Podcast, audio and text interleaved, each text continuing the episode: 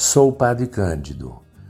Chego até você com muito carinho, apresentando reflexões sobre a nossa condição humana. Espero que seja útil.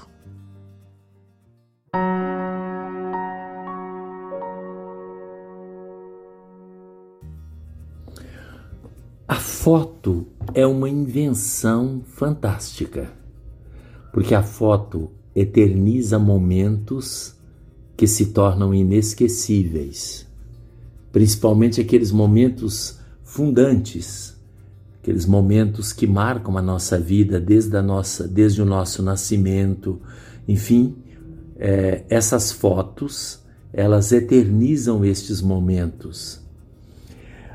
É interessante, é a minha opinião e o meu sentimento. Eu prefiro mais percorrer as fotos nos álbuns, as fotos físicas, do que pelo celular. Eu prefiro que se imprimam as fotos. De vez em quando a gente imprime. É claro que é mais prático estar no celular, mas quando você pega o álbum do passado e começa a percorrer as fotos ali, aí você tem um sentimento diferente. Eu não sei exatamente o que é, mas eu percebo que é algo é, mais é, comovente, mais interessante a foto impressa.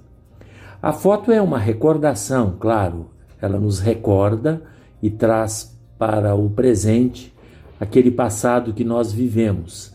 E algumas vezes este passado é de nostalgia. Por exemplo, você vê uma foto e vê que naquela foto pessoas que estavam conosco não estão mais. Então dá aquela saudade, aquela nostalgia. Outras vezes a saudade é de alguém que era profundamente amigo e depois se distanciou e a gente não tem mais amizade daquela pessoa, então a gente olha aquela foto e lembra com saudade, com nostalgia, esta relação que foi truncada. Eu imagino também, por exemplo, um casal no casamento, depois o casamento não deu certo e os, o casal se separou, eu imagino também que é bastante difícil.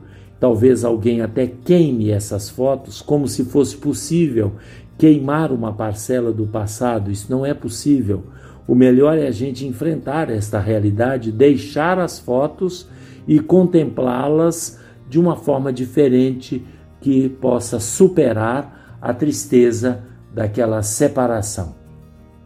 Agora, a foto também, ela tem, ela pode ser analisada, não tem, ela pode ser analisada num aspecto cultural, principalmente para quem tem mais idade, que olha fotos da sua adolescência, por exemplo, aí vai perceber, não é uma descrição de um livro, não é uma descrição teórica, uma descrição racional, mas é a experiência de ver as roupas que a gente usava naquela época. Os carros, como eram os carros, diferente dos de hoje, é, o ponto da cidade, o ponto dos lugares aqui no Brasil ou em qualquer outro lugar que possivelmente sofreu modificações. Não são os mesmos lugares feitos, compostos com a mesma paisagem. E aí a foto nos fixa aqueles lugares como eles eram no passado, algumas vezes até mais bonitos.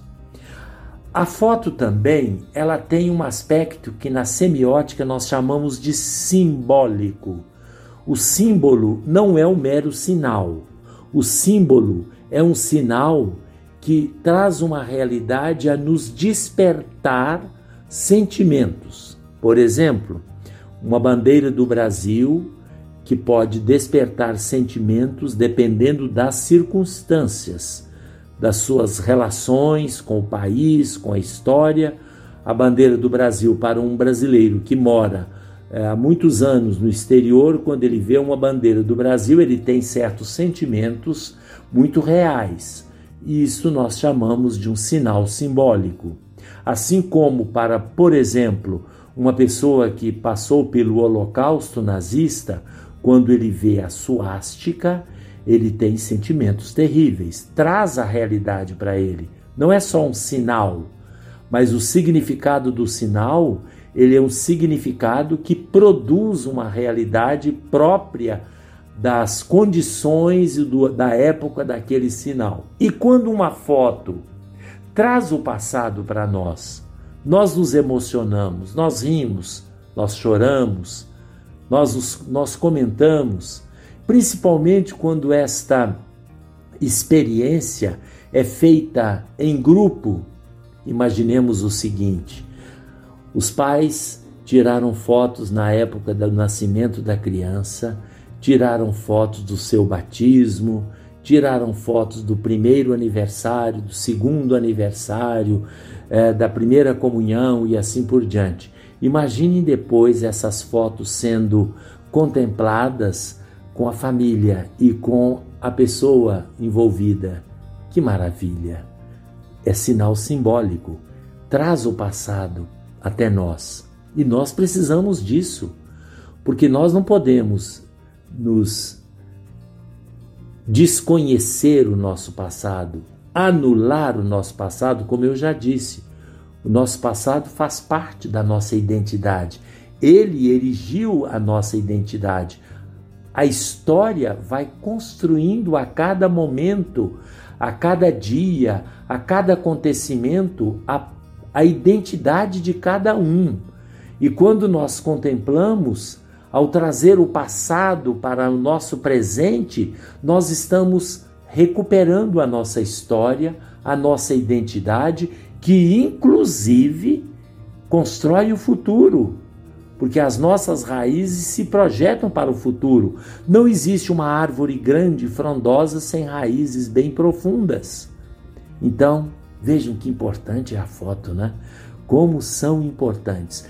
Agora, nesta época em que as pessoas estão mais dentro de casa, é, tire um tempinho, numa noite, numa noite, numa tarde, né, em qualquer momento, começa a buscar os álbuns, as suas fotos.